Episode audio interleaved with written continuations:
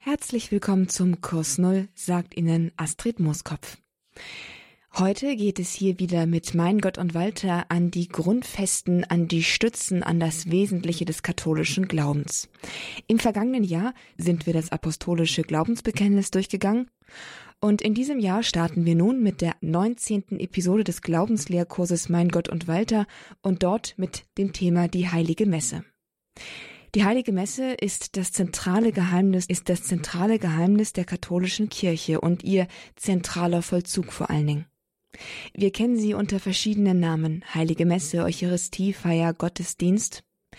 Aber was da so wirklich passiert, was das mit dem Glauben zu tun hat und warum uns die Heilige Messe oft so vorkommt, als wäre sie nicht ganz von dieser Welt, nicht ganz von dieser Zeit, nicht ganz von unserer Art, nicht ganz von unserem alltäglichen Denken und Leben, sondern sie fällt irgendwie in jeder Hinsicht heraus aus den vertrauten und bekannten Mustern unseres Lebens. Wer in Glaubenssachen schon ein bisschen länger unterwegs ist, der wird sich mitunter daran gewöhnt haben, aber dennoch lässt sich nicht leugnen, dass die Andersartigkeit der heiligen Messe selbst für die alteingesessenen Katholiken immer wieder einen Bruch mit dem Alltag darstellt.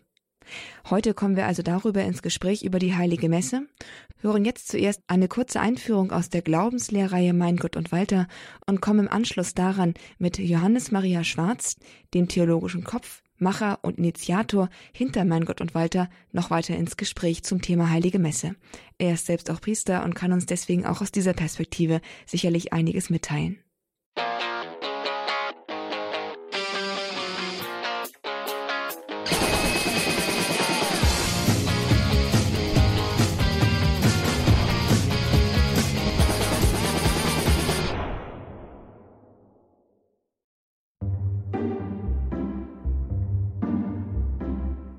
Das ist Walter. Walter hat eine Idee.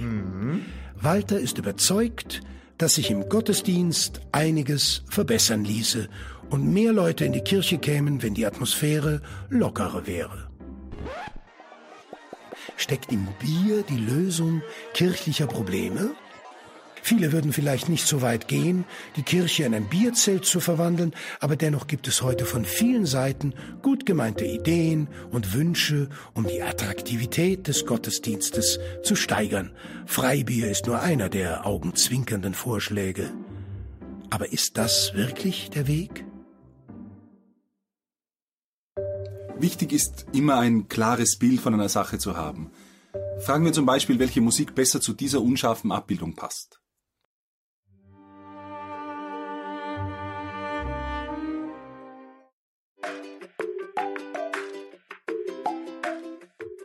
Es kommt ganz darauf an, was man zu erkennen glaubt. Ist es ein Riesenrad, ein Apfelbaum, eine Trauerweide oder sind es die Moonboots von Hansi Hinterseher? Je genauer wir eine Sache erkennen und verstehen, desto besser wird auch unser Urteil darüber sein, was zu ihr am besten passt. Hier in diesem Fall ist wohl ein lustiges Musikstück angemessen. Wenn es also um Walters Plan B, B wie Bier geht, dann müssen wir auch versuchen, eine ähnliche Klarheit von Gestalt und Wesen der Messe zu bekommen, um dann eben zu urteilen, ob das der richtige Weg ist oder ob dieser Weg in eine Sackgasse führt. Gerechtigkeit ist eine der vier Haupttugenden und für unsere Überlegungen besonders wichtig. Denn Gerechtigkeit bedeutet, dem anderen das zu geben, was ihm zusteht, was ihm gebührt. Um das geht es beim Einkaufen, an der Kasse oder in der respektvollen Begegnung mit anderen Menschen. Gerechtigkeit bedeutet, dem anderen das zu geben, was ihm zusteht. Wenn dieser andere kein Mensch, sondern Gott ist, dann spricht man von Religion. Gottesdienst und religiöses Handeln ganz allgemein sind also eine Frage der Gerechtigkeit. Unter diesem Gesichtspunkt betrachtet auch der große Kirchenlehrer Thomas von Aquin das religiöse Handeln des Menschen. Er unterscheidet zwischen inneren und äußeren Akten der Religion. Ein innerer Akt ist etwas Geistiges, wie das stille Gebet oder die innere Hingabe. Zu den äußeren Akten zählen die verschiedenen Gebetshaltungen, wie das Knien oder das Verneigen. Den wichtigsten äußeren Akt bildet jedoch das Opfer. Dabei wird Gott eine kostbare Gabe dargebracht, nicht weil Gott tatsächlich eine solche Gabe braucht, sondern vielmehr, weil der Mensch darin Gottes Herrschaft und Vorrang zum Ausdruck bringt. Aus der Episode 12 wissen wir, dass das Opfer in der jüdisch-christlichen Tradition ein Ausdruck der inneren Hingabe ist. Und das ist ein nennenswerter Unterschied zu vielen Religionen der Antike. Rund um Israel gab es viele Völker, die überzeugt waren, dass die Opfer notwendig waren, um die Vitalität einer Gottheit aufrechtzuerhalten, dass die übernatürliche Geisterwelt also materielle Bedürfnisse hätte, und nur wenn man diese befriedige, dann würden sich die Götter im Gegenzug erkenntlich zeigen. Das biblische Gottesverständnis betont das Gegenteil, denn der biblische Gott übersteigt alles Irdische, er braucht die Opfer nicht. In den Worten des Psalms 50 Mein ist das Festland und was es erfüllt. Soll ich denn das Fleisch von Stieren essen und das Blut von Böcken trinken? Ebenfalls aus der Episode 12 wissen wir, dass die liebende Hingabe Jesu am Kreuz, dieser vollkommene Akt der Liebe, alle Sünden aufzuwiegen vermag. Und damit werden alle weiteren Sühneopfer hinfällig. Dem Opfer Christi kann man nichts hinzufügen. Hm, daraus ergibt sich ein Problem. Haben wir nicht festgestellt, dass es der menschlichen Natur, seinem Wesen entspricht, Gott Opfer darzubringen und damit seine innere Hingabe zum Ausdruck zu bringen, dass der wichtigste äußere Akt der Religion aus diesem Grund das Opfer ist.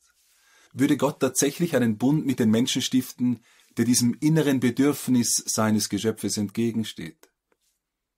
Die göttliche Antwort auf dieses Dilemma ist die heilige Messe. In ihr gibt es ein Opfer und doch kein neues Opfer. Es wird das eine Opfer Christi am Kreuz gegenwärtig.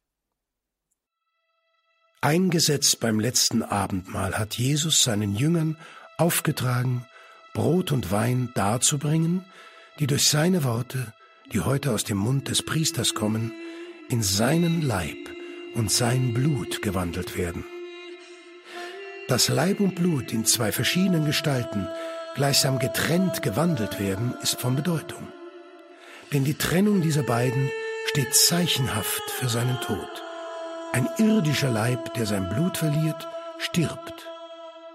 In sakramentaler Weise, das heißt durch ein heiliges Zeichen, ist hier der Tod Christi angedeutet. Das heilige Zeichen ist jedoch nicht bloß Symbol, sondern durch die tatsächliche Gegenwart Christi eben auch eine tatsächliche Vergegenwärtigung seines Opfers. Er stirbt und leidet in der Messe nicht neu, aber er wird mit seinen verklärten Wunden wahrhaft gegenwärtig. Der Kirchenlehrer Thomas von Aquin spricht vom Christus Passus, von Christus dem Geopferten, dessen verklärter und verherrlichter Leib immer noch die Wunden trägt.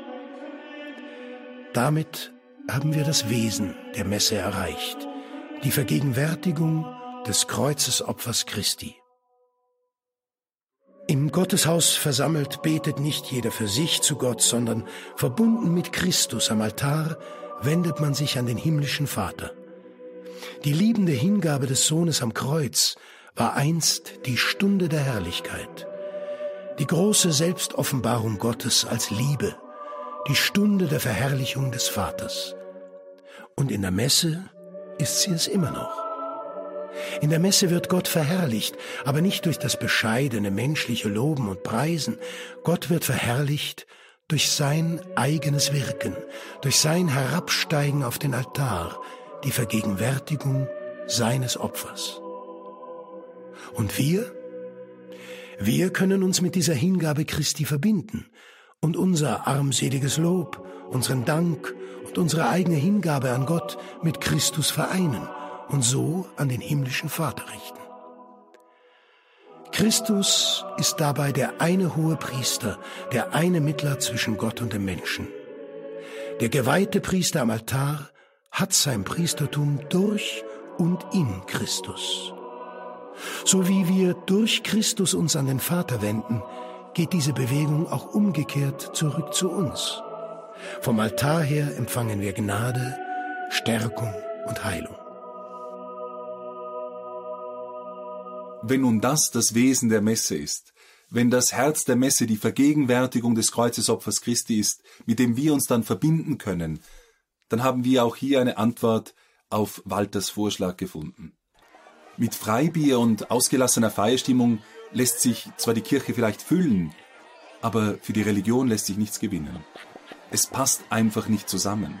Genauso wenig wie Karnevalsmessen oder andere Inszenierungen. Alle diese Dinge mögen auf den ersten Blick sehr volksnah wirken, aber sie führen am Wesen der Messe an Gott und damit letztlich auch am Menschen völlig vorbei. Alle diese Dinge haben ihren Platz im Pfarrsaal, aber eben nicht bei der Messfeier, wo es um diese Vergegenwärtigung des Kreuzesopfers Christi geht. Der gut gemeinte und heute so weit verbreitete Gestaltungsdrang ist letztlich nur ein Symptom dafür, dass man weitgehend verloren hat, dieses Verständnis für die Messe, für das, was die Messe eigentlich ist. Und das kann man den Menschen fast nicht einmal zum Vorwurf machen.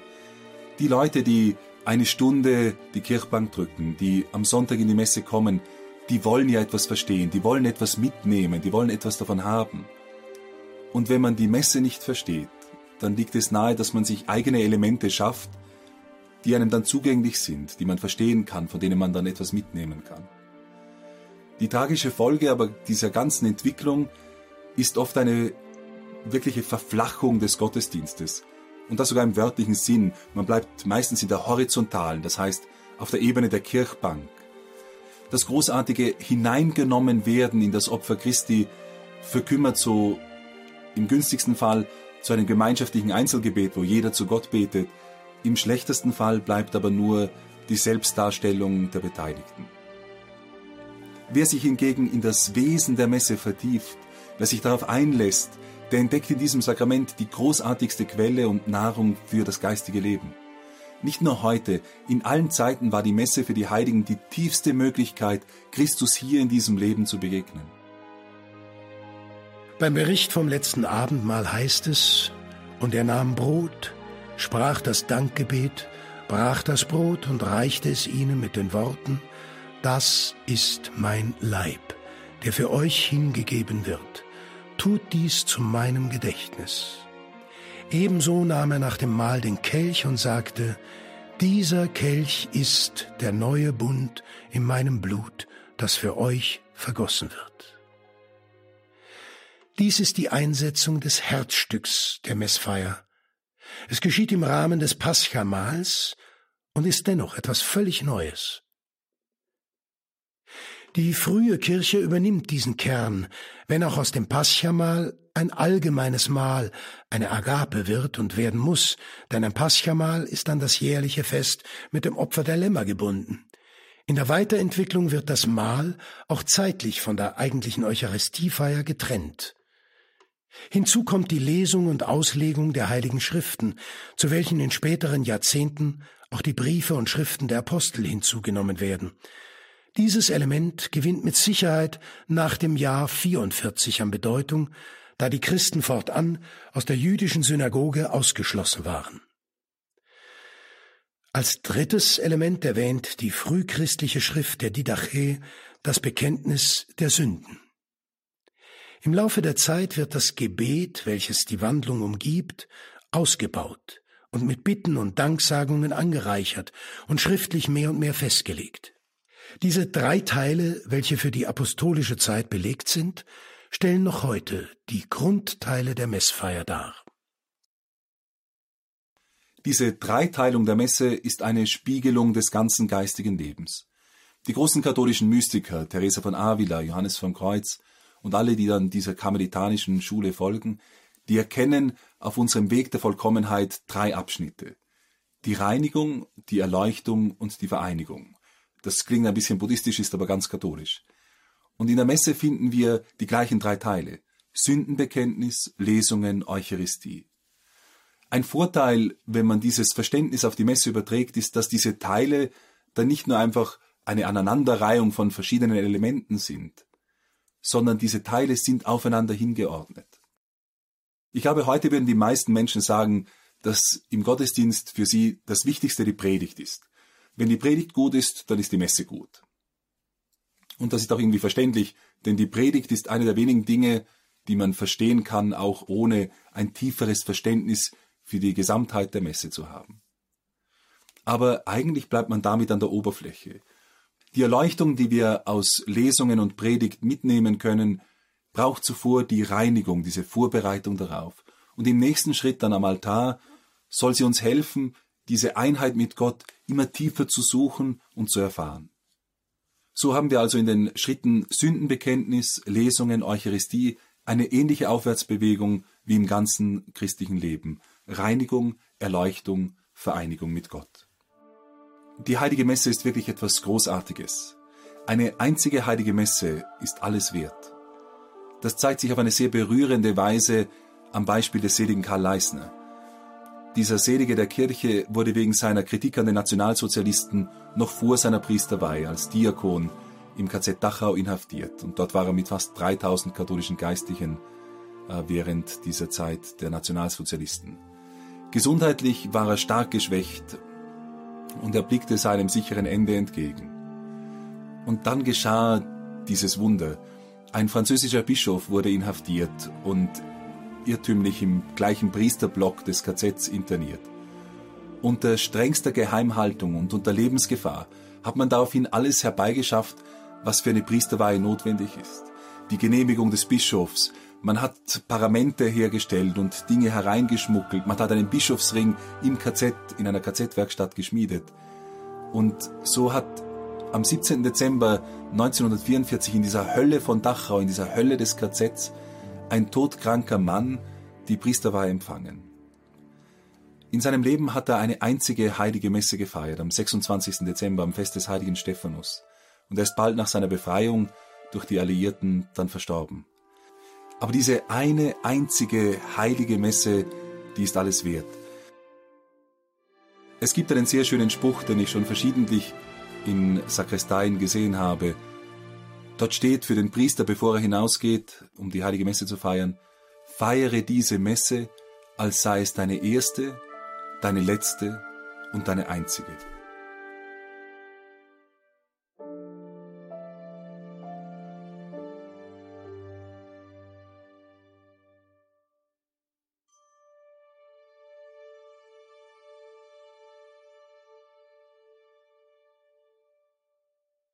Und damit herzlich willkommen noch einmal zu unserer Sendung im Grundkurs des Glaubens. Heute mit einer weiteren Episode von Mein Gott und Walter, der Glaubenskatechese, dem Glaubensgrundkurs, um so richtig katholisch zu werden. Das Thema die Heilige Messe. Wir haben soeben eine Einführung gehört. Wir sind mittlerweile bei der 19. Folge von Mein Gott und Walter angekommen und kommen jetzt im Anschluss daran mit dem theologischen Kopf hinter der Glaubenslehrreihe, Kaplan Johannes Maria Schwarz. Er ist uns live aus Piemont aus seiner Einsiedelei zugeschaltet ins Gespräch. Mein Name ist Astrid Moskow. Ich freue mich, Sie hier durch die Sendung begleiten zu dürfen. Das Thema also heute die Heilige Messe in einem ersten Teil. Wir wollen uns mit diesem zentralen Vollzug des katholischen Glaubens beschäftigen, vielleicht auch erfahren, was das genau bedeutet. Aber zuerst einmal müssen wir denn doch ungeschminkt festhalten, dass die Heilige Messe den meisten doch unverständlich bleibt. Ackerplan Schwarz. Die Heilige Messe war ja nicht immer den Menschen fremd. Sie ist ja auch aus der Zeit herausgewachsen. Die Formen sind, haben sich ja auch entwickelt und es gab sicherlich Zeiten, da war das weniger ein Bruch mit dem Alltag, mit, mit der Lebenswelt, in der die Menschen standen. Und außerdem hat es ja auch in anderen Kulturkreisen andere Formen von Liturgie gegeben. Ist es nicht möglich, dass die Heilige Messe doch ein Stück weit in unsere heutige Zeit, in das, in das Leben, in das Fühlen, in das intuitive Verstehen der Menschen hineingebildet werden kann? Ähm, das ist eine, eine sehr gute Frage. Ich habe grundsätzlich, um das vorauszuschicken, ich habe es ja in der Episode auch anklingen lassen, dass äh, ich habe Verständnis, dass Leute Mühe haben mit der Messe. Und, und gerade auch Leute, die regelmäßig in die Messe gehen, aber nicht verstehen, um was es geht, weil, weil das für sie alles irgendwie ein bisschen fremd ist. Ja, okay, der, nicht vielleicht das Singen oder so. Oder wenn, wenn ein Priester gut predigt, dann sagen die Leute, ja, das ist eine gute Messe, weil der hat gut gepredigt. Ähm, aber das, was so wirklich bei der Messe geschieht, das verstehen heute viele Leute nicht. Und ich glaube aber, dass das nicht wirklich ein Problem ist der Aktualität oder einer Anpassung einer notwendigen der Heiligen Messe, sondern es ist wirklich ein, ein viel größeres Problem, nämlich dass wir nicht in einer Messkrise sind, sondern wir sind in einer Glaubenskrise. Die Messkrise ist vielleicht nur eine Konsequenz der Glaubenskrise. Aber es ist wirklich so, dass die Leute die Grundlagen des Glaubens nicht mehr verstehen, weil Katechese, weil das Vermitteln dieses Glaubens über Jahrzehnte so weit abgeflacht ist, dass die Leute einfach wirklich nicht mehr verstehen, um was es geht. Und das ist eigentlich das Problem, das wir haben. Also es gibt dieses Prinzip lex orandi, lex credendi. Nicht? Das ist Latein und bedeutet, das Gesetz des Betens ist das Gesetz des Glaubens. Und das kann man umdrehen und das Gesetz des Glaubens ist das Gesetz des Betens. Es gibt eine Wechselwirkung zwischen dem, was wir glauben und wie wir beten. Und das, unser Beten ist etwas, was uns den Glauben vertieft, also das Gebet, das wir empfangen haben. Christus nicht hat seinen Jüngern das Vaterunser beigebracht, Herr, lehre uns beten. Und in diesem Vaterunser verstehen wir unseren Glauben an diesen Vater besser, an, an dem, von dem alles kommt. Das heißt, ein Gebet ist immer etwas, was tiefer in den Glauben hineinführt und gleichzeitig ist natürlich auch der Glaube etwas, was unser Beten prägt. Und die Heilige Messe ist deswegen so, ich sage jetzt einmal, etwas, wo wir zuerst einmal einfach schauen müssen, was wir überhaupt haben, weil Glaube und Gebet zu eng miteinander verwoben sind. Man kann die Messe nicht ändern, ohne nicht auch immer das Risiko, vor einem Risiko zu stehen, dass das Auswirkungen auf den Glauben hat. Und das ist etwas, was wir uns auch ganz, ich glaube, nüchtern fragen müssen, auch bei den Änderungen, die verschiedene Leute versuchen zu unternehmen oder auch Änderungen, die es in jeder Zeit in der Kirche gegeben hat. Gibt es Änderungen, die sind hilfreich oder nicht? Es gab in der Gotik verschiedene Formen, die hinzugewachsen sind, die man beim Konzil von Trient wieder äh, ab, also nicht, ich sage jetzt, ähm, abgeschnitten hat in einem gewissen Sinne, weil man gesagt hat, das, das kommt zwar aus einem Verständnis heraus und das ist schön und gut, aber da müssen wir ein bisschen mit der, mit der, mit der Gartenschere an und müssen ein paar Triebe ab, damit das zur Geltung kommen kann, wie, wie man es auch bei Bäumen macht, die man in Form bringt oder, oder damit sie besser Frucht bringen, sie reinigt, die Weinreben. Also das ist schon ein Prozess, den, den gab es in der Kirchengeschichte immer, wo man sich aber natürlich auch fragen kann, und um nur jetzt bei diesem Beispiel aus der Gotik zu bleiben, ähm, die klassische Gebetshaltung, die aus dem Judentum kommt und der Antike ist die Orantenhaltung. Also das ist das, was der Priester, was man beim Priester am Altar sieht, wenn er die Hände praktisch ausbreitet und so nach oben hält. Das ist die klassische Gebetshaltung.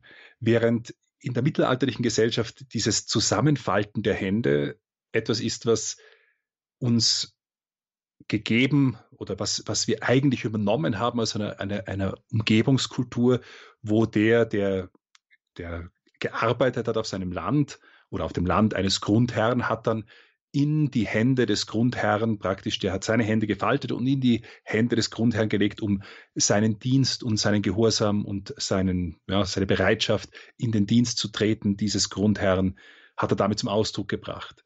Etwas, was wir bis heute in der Priesterweihe haben, wo der Priester, wenn er kniet vor dem Bischof und seinen Dienst verspricht, die Hände faltet. In der alten Liturgie wurden sie sogar gebunden, diese Hände. Also ist sehr schön eigentlich. Auch wieder ein Verweis natürlich auf Petrus und so weiter. Also gibt es viele wunderbare Dinge, die, die hier in Gesten ausgedrückt werden können. Und äh, wo eben der Priester, der neue Priester, seinen Gehorsam in die Hände des Bischofs verspricht. Das ist eine, eine, eine ich sage jetzt mal, eine, eine Haltung des Gebetes, die ist im Mittelalter dazugekommen. Und ähm, jetzt gibt es verschiedene Stellen, wo der Priester am Altar steht und die Hände ausgebreitet hat. Und dann kommt, gibt er die Hände wieder zusammen. Und da gibt es ein paar dieser Stellen, die, wo eigentlich dieses Zusammenfalten der Hände ist noch ein Überbleibsel von dem, was in der Gotik hinzugewachsen war. Weil an dieser Stelle würde dann ein stilles Gebet des Priesters kommen, das man später gekürzt hat und so weiter. Also Liturgie verändert sich. Das ist, ist gewachsen, es soll auch organisch wachsen natürlich. Aber es ist, bleibt immer natürlich auch die Frage, gibt es Dinge, die, die helfen zum Licht oder Dinge, die helfen nicht zum Licht? Und eines, was sich unsere Zeit ist noch sehr sensibel natürlich, weil eine ältere Generation ist, ist zum Teil noch geprägt von einer, einer vorkonziliaren Liturgie und hat dann die nachkonziliare Liturgie als Befreiung erlebt. Und darum gibt es da ganz viel Sensibilitäten und so weiter, wo, wo die Leute, wo es um, um, ihr eigenes Erleben von der Jugend her und so weiter geht und diese Befreiung, die sie meinen wahrgenommen zu haben, wo, wo sie also auch nicht objektiv denken können. Auch viele, die heute in der Kirche das Sagen haben, weil sie halt die Generation sind, die von dort kommen, die dann automatisch eine Abwehrreaktion haben gegen das Alte, wo wir uns aber natürlich fragen müssen, hat es hat die Tatsache, dass heute auch viele Messbesucher nicht mehr an die Realpräsenz glauben, auch damit vielleicht zu tun, dass unser Beten, das heißt unser Verhalten im Gottesdienst, sei es sich hinzuknien, um die Kommunion zu empfangen, dass das obwohl es immer noch die normale Form eigentlich in der katholischen Kirche ist, aber durch Erlaubnis, man müsse das nicht so machen, man könne es auch anders machen, ob wir nicht auch etwas verloren haben, was wir zurückgewinnen müssen, weil unser Gebet und unser Glaube zusammenhängen. Wenn, wenn ich mich hinknien muss, dann erkenne ich schon einmal, da ist jetzt was nicht Normales, da hole ich mir nicht nur ein Stück Brot ab. Also das, was wir heute machen, ist nicht mehr instruktiv, lässt uns zum Teil nicht mehr so tief erkennen, diese Wahrheit, an die wir als Kirche immer noch glauben, aber die halt in unserem Beten, in, in der Art und Weise, wie wir beten, vielleicht nicht mehr so klar einen Ausdruck findet. Also es ist so, dass Lex orandi, Lex credendi bedeutet diese Wechselwirkung zwischen Glaube und Gebet, die Hand in Hand gehen müssen. Und da würde ich sagen, haben wir heute durch die Glaubenskrise, die wir haben, es ist nicht so, dass die Leute an die Realpräsenz glauben, aber mit der Messe nichts anfangen können, sondern die Leute glauben nicht mehr, dass Christus wirklich gegenwärtig wird. Sie verstehen nicht, warum da ein Opfer gefeiert wird oder dass es überhaupt noch ein Opfer ist. Also es ist wirklich eine Glaubenskrise, die sicher in Wechselwirkung steht, auch mit einer Gebetskrise, die wir haben, in einer Messkrise, in der Art und Weise, wie heute vielerorts die Messe ganz flach gefeiert wird, als etwas Horizontales, wo wir zusammenkommen und wir feiern und wir singen und wir beten und wir machen und nicht mehr so sehr das, was die Messe wirklich ist im, im Tiefen. Also darum würde ich auch sagen, wir sind die falsche Generation, um heute große liturgische Änderungen vorzunehmen, weil die gehen sicher in den Graben, weil wir eine Glaubenskrise haben. Also im Sinne von dem, dass wir sagen, wir, wir wollen neue Formen entdecken.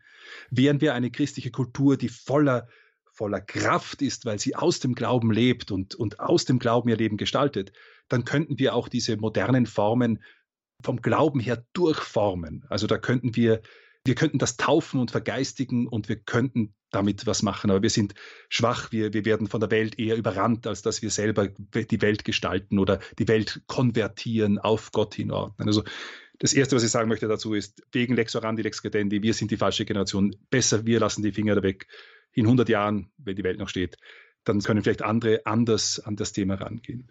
Das Zweite ist wahrscheinlich der Aspekt, dass das, um was es bei der Messe selbst geht, nämlich also das Grundlegende, das ist uns nicht verfügbar. Also Christus hat uns ein Sakrament hinterlassen und der Kern ist da, auch die Teile der Messe, die, die nicht drei Teile der Messe, zuerst das Sündenbekenntnis, dann die Lesungen, die uns erleuchten sollen und dann die Vereinigung mit, mit, mit Christus, mit seinem Opfer, mit dem wir uns gemeinsam mit Christus dem himmlischen Vater schenken. Das ist diese Grundstruktur, die kann sich nicht ändern, weil die ist uns gegeben. Da geht es eher darum, dass wir begreifen, was es geht, vertiefen, auch die Katechese dort ansetzen. Ich habe noch niemanden getroffen. Also, und das merkt man ja auch gerade in der Moderne. Wenn Leute wirklich nach dem Glauben suchen, haben sie eine Sehnsucht nach einer Liturgie und ihnen ist es wurscht, ob die Sachen tausend Jahre alt sind oder, oder hundert. Oft ist es sogar so, dass sie lieber etwas haben, was älter ist, weil es, weil es sie verbindet mit dem, was uns Christus hinterlassen hat. Also ich, ich glaube, das sind so die zwei Punkte. Wir sind die falsche Generation, um Änderungen jetzt zu machen, weil wir zu schwach sind. Also wir würden mehr, wir würden eher den Glauben verschleiern, weil wir selber nicht glauben oder zu wenig glauben.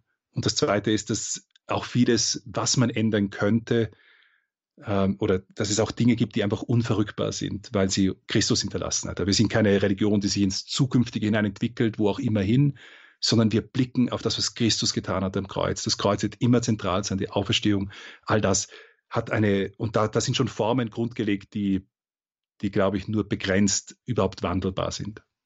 Dann gilt es vielleicht mehr jetzt vor dem Hintergrund dessen, was Sie gesagt haben, tiefer zu verstehen, was uns also gegeben ist. Und bei der Vorbereitung auf dieses Interview habe ich so ein bisschen nachgedacht und an meine persönlichen Glaubenskrisen so gedacht, was da so die Schwierigkeiten waren für mich.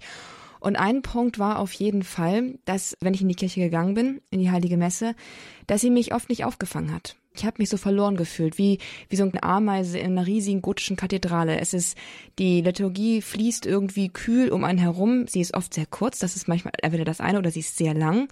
Aber diese Sache mit dem, den Menschen da abholen, wo er gerade steht, was auch gerade sehr in unserer Zeit natürlich ein Thema ist, das findet man überhaupt nicht in der Liturgie.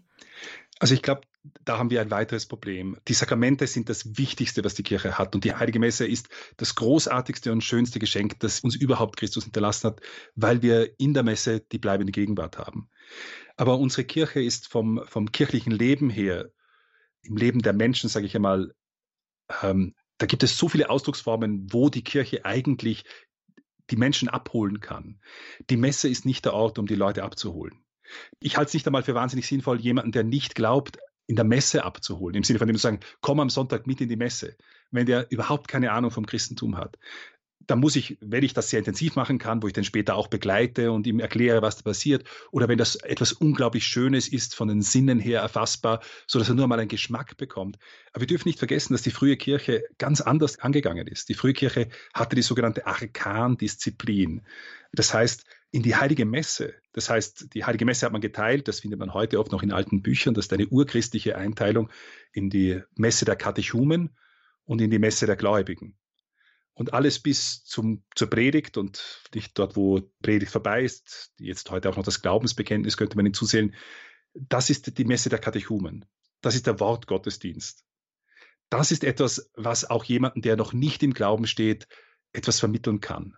Aber die Messe der Gläubigen, das heißt das, was am Altar geschieht, das ist das, was eigentlich es, es, gibt heute noch in der byzantinischen Liturgie, wenn man geht, der, der Ruf der Diakon nach dem Wortgottesdienst die Türen, die Tür oder die Tore, die Tore. Ich weiß jetzt nicht genau, wie das auf Deutsch geht, aber auf Englisch, wo, wo ich studiert habe, hieß es immer nicht The Doors, The Doors, Let us be attentive, hat der Diakon gesungen. Und das ist noch ein alt, dieser altkirchliche Ruf. Man hat die Leute rausgeführt, die nicht getauft waren, und dann die Türen geschlossen. Denn das Heilige, das, was hier geschieht in der Heiligen Messe, setzt voraus, dass ich schon verstehe, um was es geht. Wir haben wunderbare Katechesen überliefert von dem heiligen Cyrus von, von Jerusalem aus dem vierten Jahrhundert, Bischof von Jerusalem im vierten Jahrhundert, der die Katechumenen vorbereitet auf die Osternacht, wo sie dann das erste Mal auch wirklich die heilige Eucharistie empfangen werden. Das heißt, man macht eine ganze Predigtreihe, um hinzuführen zu diesem Geheimnis, und zwar gerade auch zu dem Teil, den heute die meisten Leute nicht verstehen. Im protestantischen Bereich ist es ein bisschen einfacher, weil dort ist der Gottesdienst im Protestantischen ist Predigt und Gesang.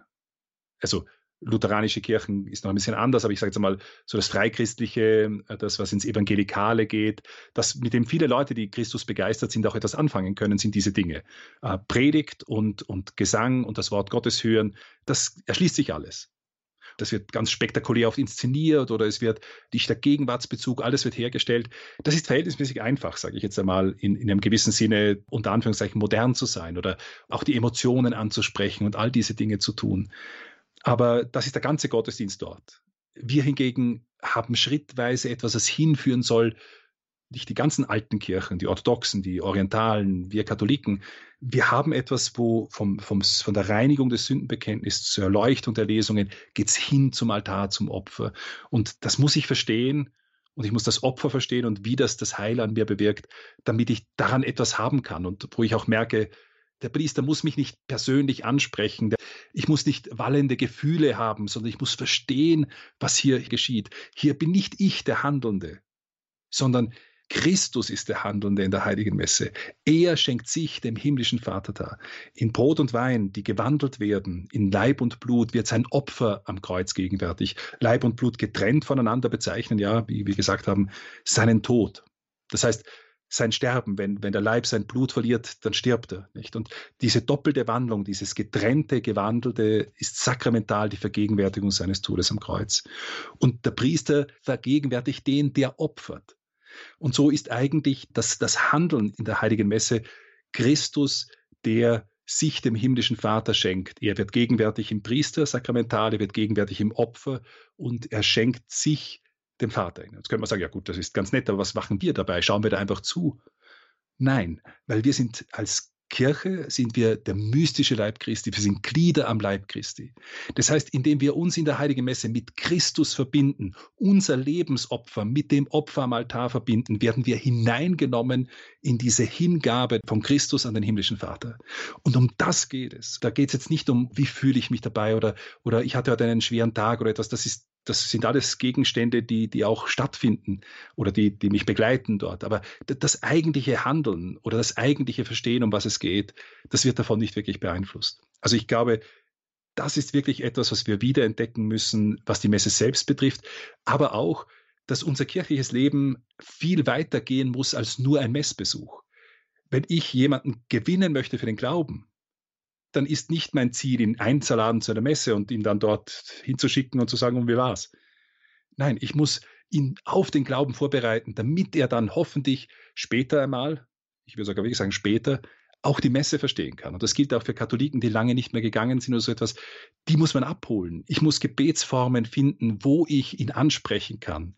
Äh, Gebetskreise, alles Mögliche. Das hat alles seinen Platz noch lange vor der Liturgie, gerade bei Leuten, die noch nicht so weit sind, dass sie wirklich verstehen können, was bei der Liturgie passiert. Also da bin ich jemand, der sagt, die altkirchliche Disziplin, die altkirchliche Weisheit auch darin, da steckt etwas, was wir vielleicht uns, wo wir uns besinnen sollten, damit die Leute nicht die Erfahrung haben, die vielleicht auch ihre eigene war, als man da so nicht auch nicht da mit seinen Dingen reingeht und, und vielleicht auch wieder in die Messe geht nach einer Weile, wo man nicht gegangen ist und die Langeweile bei dem Ganzen oder das nicht, nicht genau verstehen, warum. Wenn man versteht, was die Messe ist, das Herz muss zerspringen wollen, weil ich verstehe, um was es geht. Ich muss, ich muss wissen, dass der ganze Himmel anwesend ist, dass auch wenn in dieser Kirche nur drei Leute sitzen und der Priester da vorne eher monoton das Ganze daher sagt, was er am Altar sagt, was ich nicht verstehe. Da ist der ganze Himmel anwesend. Ich muss, bevor ich in eine, in eine Reihe in der Kirche reingehe, muss ich immer mich entschuldigen bei all den Heiligen und, und Engeln, die dort schon Platz genommen haben. Nicht, dass ich, oh, Entschuldigung, kann ich da noch vorbei? Entschuldigung, ist noch Platz, ja. Weil die Kirche ist immer gestopft voll, weil immer der ganze Himmel anwesend ist. Und mit denen nicht verbunden, alle wir, die wir in Christus unser Haupt haben, die wir Glieder an seinem Leib sind, wir werden hineingenommen in diese Hingabe des Vaters. Der Priester ist nur notwendig, damit er, der opfert, repräsentiert wird, nicht dieses In persona Christi des Priesters. Das Opfer ist notwendig, der, der opfert, ist notwendig. Und das hängt nicht am äußeren Aussehen von, von diesen Dingen so sehr wie an der Wirklichkeit, um die es geht, die wir aber verstehen müssen, damit wir nicht das Gefühl haben, da passiert nichts. Was ist also die richtige Haltung eines Gläubigen, der in der heiligen Messe sitzt? Wie gesagt, in der, in der heiligen Messe geht es nicht um mich primär, also im gewissen Sinne nicht. Also das ist so wie dass dieses christliche Paradox, nicht wer sein Leben gewinnen will, muss es verlieren. Äh, ich muss mich hinschenken, damit ich etwas davon habe. Ich muss mich aufgeben, damit ich mich selbst besitze. Und in der Heiligen Messe mache ich genau das. Also die richtige Haltung ist, dass ich mein Leben verbinde mit Christus, dass ich das Opfer meines Lebens verbinde mit Christus. Und das ist das, was am Altar geschieht, auf was mich im Prinzip diese Sünden, die, diese, diese, diese, dieser, äh, wie sagt man, Bußakt am Beginn, das ist das Erste, was mich darauf vorbereiten soll, dann das Wort Gottes soll mich erleuchten, das soll mir Licht geben und Klarheit geben um das, um was es geht, so dass ich mit vollerem Herzen dann diesen Akt machen kann in, in, der, in der Heiligen Messe dann praktisch beim, beim, beim wenn es zum Altar hingeht, wo, wo es nicht um etwas Aktives geht, sondern um auch nicht in dem Sinn passiv, sondern wo ich, wenn die Gabenbereitung anfängt und der Priester die Patene hochhebt, da lege ich mich mit hinein. Da ist mein Leben, das lege ich Gott hin. Wenn das Wasser vermengt wird mit dem Wein, da lege ich, da schütte ich mein Herz hinein. Alles, wie ich bin, wo ich stehe vor Gott, das werfe ich dorthin. Ich bitte Gott, mein Lebensopfer anzunehmen, es mit diesen Gaben zu verwandeln, so wie Christus nicht, der sich für uns hingegeben, für uns gestorben ist, zum neuen Leben auferstanden ist. Also diese Verwandlung, die, die erbitte ich vom, vom Herrn, aber die geschieht auch tatsächlich in dem Maße, wie ich mit Christus verbunden bin.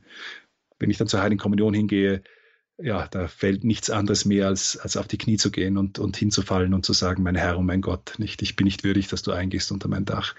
Also das ist das, die wichtigsten, das sind die wichtigsten, die wichtigsten Haltungen. Und ich glaube, wir haben eben einerseits diese Verflachung, wo wir nicht mehr verstehen, um was es geht und wo die Predigt das Wichtigste wird, weil das, das ist dem, dem Kopf noch zugänglich. Das ist verständlich. Also ich ich mache den Leuten verhältnismäßig wenig Vorwurf, aber uns als Kirche, die wir diese Botschaft haben, wir transportieren die nicht. Und das vielleicht auch, weil wir auch in der Liturgie einem Aktionismus hingewandt sind, wo es darum geht, dass jeder etwas tut, weil das Tun aktive Teilnahme, als dieser Begriff vor 100 Jahren in so die kirchliche Sprache einen Eingang gefunden hat, aktive Teilnahme war genau das. Dieses sich verbinden mit Christus, dieses hineingenommen werden in das Opfer des, des in diese liebende Selbsthingabe des Sohnes an den himmlischen Vater, in die wir hinein mitgenommen werden. Also das ist die Haltung, die richtige Form des Teilnehmens ist das, wo ich möglichst bewusst genau das mache, mein Leben hingebe. Und wenn ich eine Familienmutter bin, wo vier Kinder gerade gleichzeitig irgendwo herumturnen, die ich versuchen muss einzuholen, dann, dann werde ich nicht immer diesen Akt mit einer unglaublichen Gleichmütigkeit in Stille mich versenken können. Nein. Aber ich kann beim Geschehen wissen, ich bin da, Herr, nimm mich hin. Und wenn ich das nur als Stoßgebet immer wieder hineinsage, nicht in diese Liturgie, die gerade vor der, vor mich, vor, vor, vor sich, vor, vor mir sich vollzieht, dann, dann nehme ich teil. Wenn es darum geht, Kontemplation oder Meditation und das Betrachten des Wort Gottes, die Lectio Divina, das hat alles seinen Platz, aber das muss nicht in der Messe sein. Das ist die Messe nicht. Die Messe ist ein Sakrament, eine Vergegenwärtigung des Kreuzesopfers Christi, wo wir uns mit dem, der opfert, verbinden und mit dem, der geopfert wird. Das ist dasselbe, nämlich Christus. Insofern ist die Liturgie auch wohl kaum der geeignete Ort, um sich ins Gebet zu versenken. Oder ich meine, nun ist die Frage, was ist natürlich Gebet? Aber wenn es so ist, wie Sie es sagen und was Sie uns auch da andeuten an einem Reichtum, an einer liturgischen Reichtum, der da einfach hinter den Riten und Gesten steckt, dann kommt man halt gar nicht so richtig zum Beten, wie Pater Burb in einem Vortrag sagt, weil man total damit überfordert ist, eigentlich in die Tiefen einzutauchen, die in jedem einzelnen Abschnitt verborgen sind. Also ich, ich glaube, ich, ich weiß nicht genau, was Pater Burb damit auch gemeint hat jetzt in diesem Kontext. Äh, kann er, das kann in verschiedene Richtungen gehen. Nicht? Äh, manchmal haben wir Schwierigkeiten ins Gebet zu finden, weil die Liturgie, die vor uns sich vollzieht in unserer Pfarrei, so stark von Aktionismus geprägt ist, dass, dass es, wie gesagt, in der Horizontalen bleibt. Na, wir, es, ging, wir, es ging um die Vertiefung ja? in die Heilige Messe, insofern, also sie begriffen wird in ihrer Tiefe und dann kommt man nicht mehr zum Beten, weil man vom Kopf her einfach und so beansprucht ist, dem nachzugehen einfach. Allein die ganzen Vollzüge mitzudenken, sich hinein, neu hineinzuversenken, auch immer nicht in seinen eigenen Strom der Gedanken einzutauchen und sich zu verselbstständigen, sondern wirklich immer mitzugehen. Genau, und es gibt einen Grund, warum wir in der Messe immer wieder hören, lasset uns beten. Äh, nicht so wie erhebe die Herzen, schon die alten Kirchenväter haben dazu gesagt. Das soll uns immer wieder, wenn wir mit Gedanken abschweifen, erinnern, wieder auch zukommen. Also es gibt eine der Schwierigkeiten beim Beten bei der Heiligen Messe ist sicher, dass wir, wie Sie angesprochen haben, auch abschweifen können.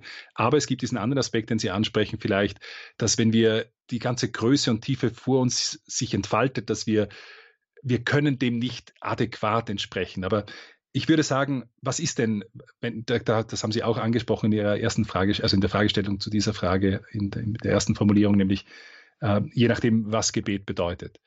Und wenn wir Gebet ganz grundsätzlich verstehen als die Erhebung der Seele zu Gott, dann muss man sagen, gibt es auch in der Heiligen Messe, ist die Heilige Messe auch die höchste Form des Gebetes, die wir machen können. Denn wenn wir unsere Seele mit Christus verbinden, Christus, der sich dem himmlischen Vater schenkt, dann wird unser Leben, unsere Seele, unser Sein mit Christus verbunden zum himmlischen Vater hochgehoben.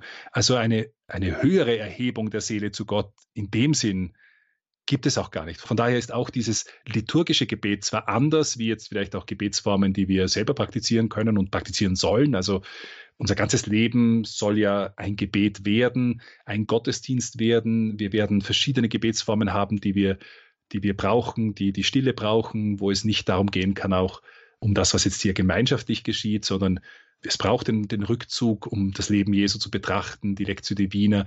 All das hat seinen Platz und ist auch notwendig. Die Liturgie selbst aber ist eben nicht, das Wort Liturgie ist, ist der öffentliche Gottesdienst. Das ist eine Versammlung der Kirche als Kirche. Das hat eine kosmische Dimension, wo die Kirche eintritt in das, was Christus nicht auch im himmlischen Jerusalem, das Christus, der sich, das, das Johannes, die Johannes-Apokalypse beschreibt, dieses Lamm, das geschlachtet ist, das im Zentrum vom himmlischen Jerusalem ist. Dieser ewige Gottesdienst des Sohnes, der sich an den Vater schenkt und alle, die mit dem Sohn verbunden sind, werden hineingenommen in diese Liebesbeziehung Gottes, äh, in diese innertrinitarische Liebesbeziehung, die der dreifaltige Gott wesenshaft selber ist die Liturgie als kirchlicher Akt, die uns Christus gegeben hat, die wir in seinem Gedächtnis machen sollen, hat eine kosmische Dimension, ist also eine besondere Form des Gebetes, wo der ganze Kosmos zusammentritt. Das ist jetzt anders wie diese privaten Gebetsformen, die alle wichtig sind, ohne die wir auch Mühe haben, in der Heiligkeit fortzuschreiten. Die Heilige Messe ist als Liturgie, als öffentlicher Gottesdienst eine Versammlung der gesamten Schöpfung. Ich glaube, die, die Dimension, wo das persönliche Beten im Sinne von dem, was ich auch vielleicht auch für eine Sehnsucht habe. Ich habe Sehnsucht nach Stille und dass ich ein Wort Gottes einfach auch zehn Minuten betrachten kann oder da habe ich vielleicht eine besondere Sehnsucht oder vielleicht auch eine besondere Neigung in eine gewisse Richtung. Das darf alles sein. Aber die kosmische, diese Dimension, wo die Kirche alle sammelt und als Leib Christi mit Christus verbunden in das trinitarische Leben hineingenommen wird.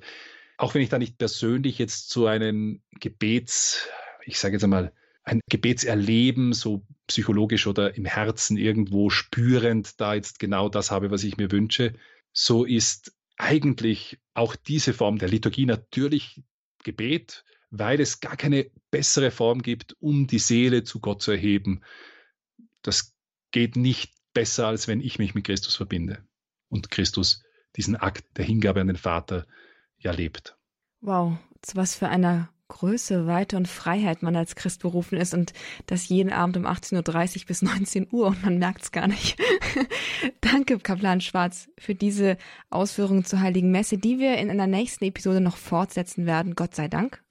Denn die Heilige Messe ist noch längst nicht ausgeschöpft. Es gibt zwei Episoden in Mein Gott und Walter, wo die Heilige Messe Thema ist. In der nächsten Episode werden einzelne einzelne Riten, einzelne Formen der Heiligen Messe noch einmal genauer unter die Lupe genommen und dann werden wir auch nochmal darüber ins Gespräch kommen. Darauf freue ich mich auch schon.